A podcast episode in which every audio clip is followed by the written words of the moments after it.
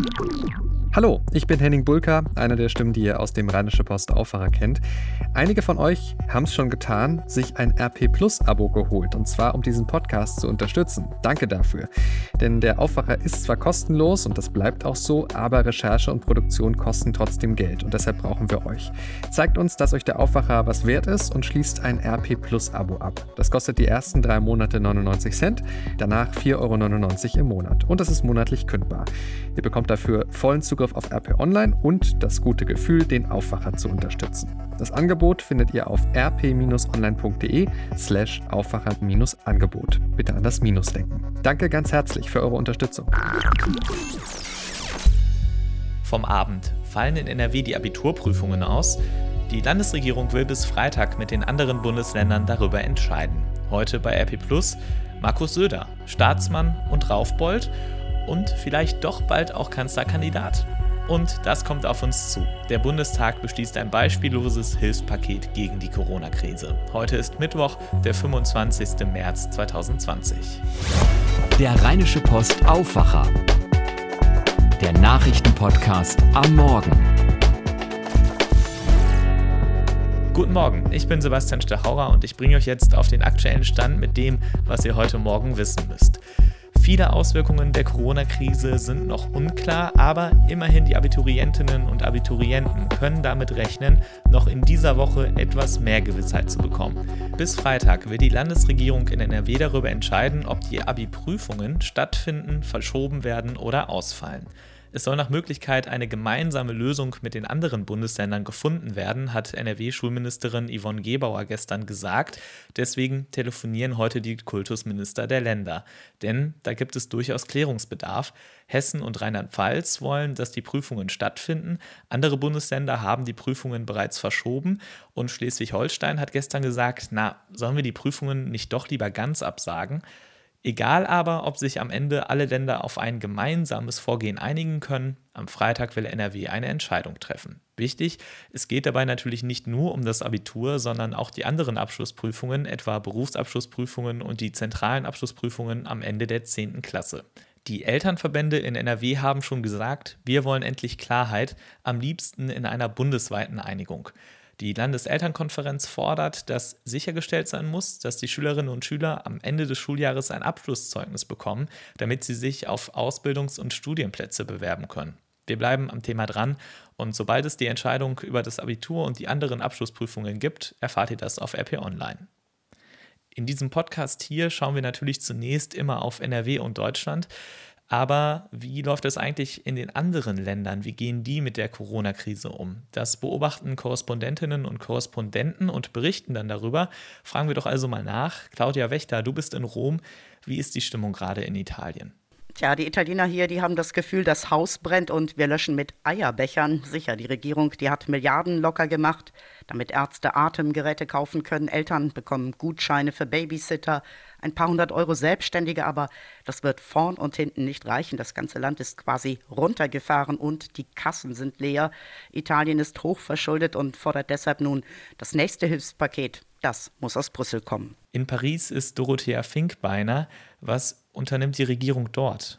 Hier in Frankreich, wo nun seit über einer Woche eine Ausgangssperre gilt, versprach die Regierung 45 Milliarden Euro, um Arbeitnehmern und Unternehmen zu helfen. Für Kurzarbeit und zur Senkung von Abgaben. Langfristig schließt Frankreich auch Verstaatlichungen nicht aus, um Firmen zu retten. Allerdings sind hier noch sehr viele Unternehmen, oft zum Leidwesen der Arbeiter, die fürchten, sich so mit Corona anzustecken, weiter in Betrieb. Auch der Flugzeugbauer Airbus nahm seine Produktion nach kurzer Unterbrechung wieder teilweise auf. Und ein Blick noch rüber in die USA. Aus Washington berichtet Tina Eck. Was gibt's da Neues? Hier in den USA wird ein Konjunkturpaket der Superlative versprochen, um einen dramatischen Einbruch der US-Wirtschaft noch abzuwenden. Trump spricht von einem Volumen von rund zwei Billionen Dollar und er meint, äh, dass die Wirtschaft schnell wieder wachsen wird, wenn diese Krise erstmal ausgestanden ist. In diesem Hilfspaket sind direkte Hilfszahlungen an US-Steuerzahler vorgesehen, eine Verbesserung der Arbeitslosenversicherung, mehr Geld für Krankenhäuser und auch ein sehr umfassendes Kreditprogramm für Unternehmen. Vielen Dank für den Überblick an die Kolleginnen der deutschen Presseagentur dpa.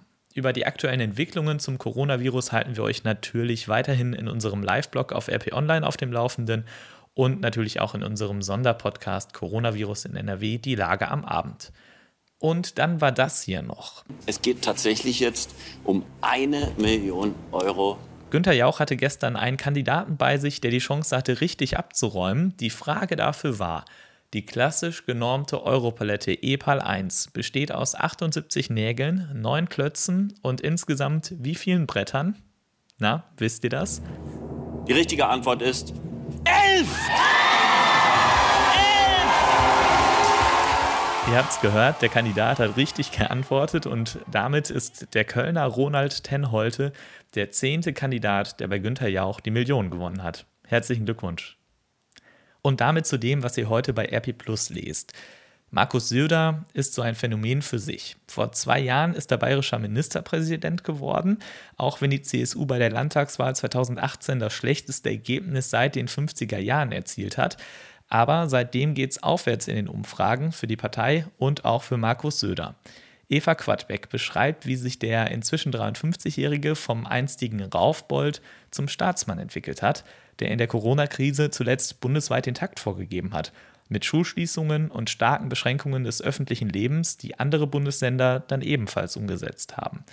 Inzwischen gibt es dafür sogar einen eigenen Hashtag, Södern statt Zögern. Die ganze Geschichte und wieso Markus Söder am Ende vielleicht doch noch Kanzlerkandidat der Union werden könnte, lest ihr im Politikteil der RP und mit RP Plus Abo jederzeit online. Für Comic-Fans gab es gestern schlechte Nachrichten. Der Schöpfer von Asterix und Obelix ist tot.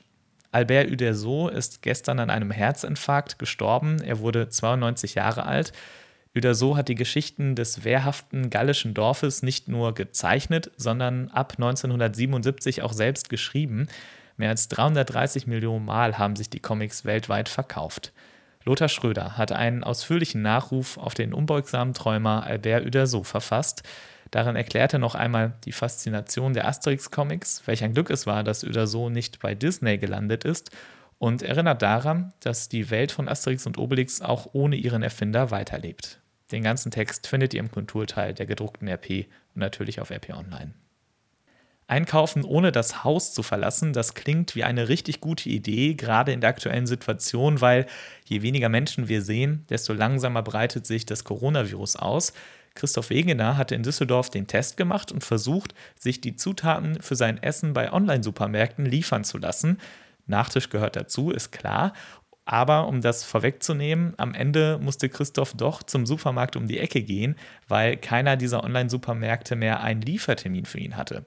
Welche Anbieter Christoph ausprobiert hat und welche Erfahrungen er dabei gemacht hat, das lest ihr in der Düsseldorfer Wirtschaft und auf IP Online. Welche Nachrichten es in Düsseldorf gibt, das weiß Susi Makarewitsch aus den Antenne Düsseldorf Nachrichten. Guten Morgen, Susi. Guten Morgen, Sebastian. Wir schauen uns heute an, wie es mit dem öffentlichen Leben in Düsseldorf weitergeht. Außerdem haben Kita-Mitarbeiter eine Petition gestartet und wir haben mit dem Mieterverein gesprochen. Da melden sich nämlich viele Düsseldorfer, die Angst haben, ihre Miete nicht mehr zahlen zu können. In Düsseldorf werden dieses Jahr viele große Events ausfallen müssen. Mit dem Japantag hat die Stadt jetzt eines der beliebtesten Feste abgesagt. Einen Nachholtermin gibt es erst im nächsten Jahr. Details hat Arne Klü. Bei der Stadt stellt man sich offenbar auf einen längeren Shutdown ein. Schon gestern hatte Obi Geisel hier bei Antenne Düsseldorf in Frage gestellt, ob die Schulen nach den Osterferien wieder öffnen können. Jetzt ist klar, dass auch der Eventbereich länger betroffen sein wird. Die Stadt will das Verbot von Großveranstaltungen bis Ende Mai verlängern. Davon ist nicht nur der Japantag betroffen, auch die Jazz Rally und es dürfte auch die Träume derer zerstören, die noch auf Fortuna-Spiele mit Fans in nächster Zeit gehofft hatten.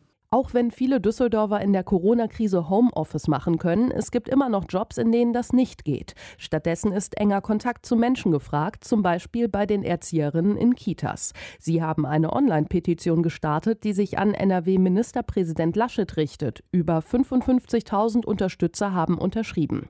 Laschet soll den Erlass überdenken, der es erlaubt, Kinder in Notgruppen zu schicken, wenn nur ein Elternteil systemrelevant ist. Außerdem fordern die Erzieherinnen bessere Schutzmaßnahmen Maßnahmen, zum Beispiel Kleidung.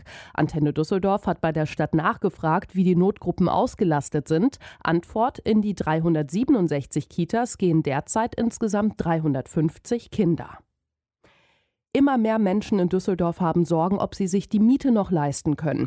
Das haben wir vom Mieterverein erfahren. Wegen der Corona-Krise haben viele Düsseldorfer Gehaltseinbußen oder verdienen zum Teil gar kein Geld mehr. Antenne Düsseldorf-Reporter Dennis Grollmann mit den Hintergründen. Die Menschen haben Angst, dass wegen Kurzarbeit oder Jobverlust das Geld für die Miete nicht mehr reicht. Immer wieder bekommt der Mieterverein in letzter Zeit besorgte Anrufe. Obwohl die Bundesregierung Maßnahmen beschlossen hat, die Mieter vor Kündigung schützen, wenn die Auswirkung der Corona-Krise der Grund für die Geldknappheit ist. Wenn die Sorgen wachsen, sollte man sich als erstes an den Vermieter wenden, so der Rat von Experten. Der Mieterverein erinnert auch daran, dass weniger gezahlte Miete später in jedem Fall nachgezahlt werden muss. Und soweit die Nachrichten aus Düsseldorf. Mehr Meldungen gibt es immer um halb bei uns im Radio oder jederzeit auf antennedüsseldorf.de. Vielen Dank, Susi Makarewitsch.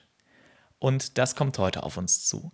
Der Bundestag in Berlin soll heute ein umfassendes Hilfspaket gegen die Corona-Krise beschließen. Da geht es um direkte Zuschüsse für kleine Firmen und Solo-Selbstständige, Prämien für Krankenhäuser oder Unterstützung für Eltern, die aktuell Verdienstausfälle haben. Insgesamt 156 Milliarden Euro sollen da bereitgestellt werden. Das ist sehr viel Geld und vor allem wurde das auch alles in sehr kurzer Zeit verhandelt. Jan-Henner Reitze berichtet für die DPA aus Berlin. Das sind jetzt eine ganze Menge Hilfen, die kommen sollen. Kannst du für uns die wichtigsten zusammenfassen? Niemand soll von der Corona-Krise in den finanziellen Ruin getrieben werden. Das gilt für Selbstständige, Unternehmen, Familien zum Beispiel mit Verdienstausfällen jetzt, weil sie auf die Kinder aufpassen müssen wegen der geschlossenen Kitas und Schulen oder auch für Mieter. Für alle gibt es Unterstützung. Geld gibt es auch für Krankenhäuser, die neue Intensivbetten mit Beatmungsgerät anschaffen. Und dann geht es um Kompetenzen. Der Bund soll mehr zu sagen bekommen, zum Beispiel wenn es darum geht, von welchen Medikamenten ein Vorrat angelegt werden soll. Der Bundestag hat aktuell 709 Abgeordnete und so groß ist der Plenarsaal jetzt auch nicht, dass die dort alle mit genügend Abstand zueinander hineinpassen. Welche Maßnahmen werden denn für die Aussprache und die Abstimmung ergriffen, um das in den Griff zu kriegen?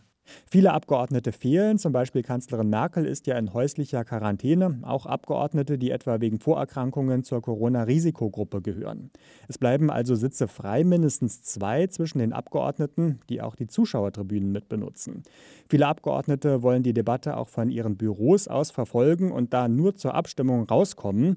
Dafür stehen die Urnen statt im Plenarsaal in der Lobby. Da ist mehr Platz und die Abgeordneten kommen sich nicht so nah, wenn sie dort ihre Abstimmungskärtchen reinwerfen. Wenn jetzt viele Abgeordnete fehlen, kommen die notwendigen Mehrheiten trotzdem zustande? Zumindest für die Kanzlermehrheit, also die der Regierungsparteien Union und SPD, eng. Es soll ja auch die Schuldenbremse ausgesetzt werden. Da haben aber FDP und Grüne schon angekündigt, auch zustimmen zu wollen. Insgesamt ist die Opposition mit dem Milliardenpaket grundsätzlich zufrieden, zweifelt aber, dass es reichen wird. Und selbst die Regierung geht davon aus, dass noch mehr nachgelegt werden muss. Vieles in Sachen Corona ist ja auch noch nicht absehbar, zum Beispiel wie lange der ja Shutdown bei uns noch beibehalten werden muss. Vielen Dank, Jan-Henner Reitze. Auch der Bundesrat tagt heute. Dort beschäftigen sich die Bundesländer mit dem Nachtragshaushalt des Bundes. Der wird durch das Hilfspaket notwendig. Und damit schauen wir jetzt noch aufs Wetter für NRW. Es ist noch richtig kalt heute Morgen, bis zu minus 4 Grad. Im Laufe des Tages wird es dann bei uns im Rheinland bei viel Sonne wärmer, bis zu 13 Grad sind möglich. Dazu gibt es nur wenig Wind, meldet der Deutsche Wetterdienst. Heute Nacht wird es dann wieder knackig und es friert bei minus 1 bis minus 3 Grad. Im Bergland sind sogar bis zu minus 9 Grad möglich. Morgen wird es dann wie heute sonnig und trocken bei bis zu 13 Grad. Ist also eine gute Gelegenheit, ein wenig Sonne und Vitamin D zu tanken. Das geht ja weiterhin, wenn ihr alleine nach draußen geht und Abstand zu anderen haltet. Das war der Rheinische Post Aufwacher vom 25. März. Ich bin Sebastian Stachorra. Bleibt gesund und macht's gut. Mehr bei uns im Netz www.rp-online.de